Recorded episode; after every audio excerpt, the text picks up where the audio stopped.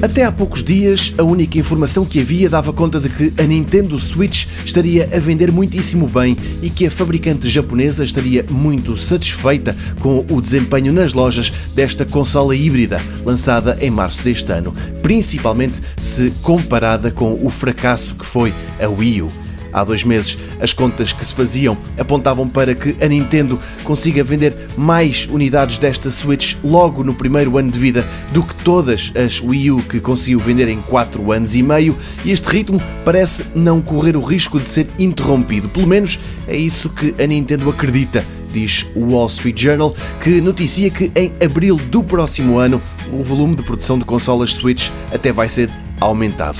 E a esse rumor junta-se agora uma informação oficial da fabricante. Em nove meses vendeu 10 milhões de consolas. É mais do que um milhão de equipamentos vendidos todos os meses. Não é nenhum recorde, mas são valores que não andam longe daquilo que se passou com a PS4 da Sony quando foi lançada em 2013. Depois de um período negro que durou vários anos, a Nintendo parece estar de volta e, como prova de todo o fulgor da marca japonesa, um outro número: Super Mario Odyssey um jogo exclusivo da consola Switch e um dos melhores títulos de 2017, vendeu 2 milhões de cópias em apenas 3 dias.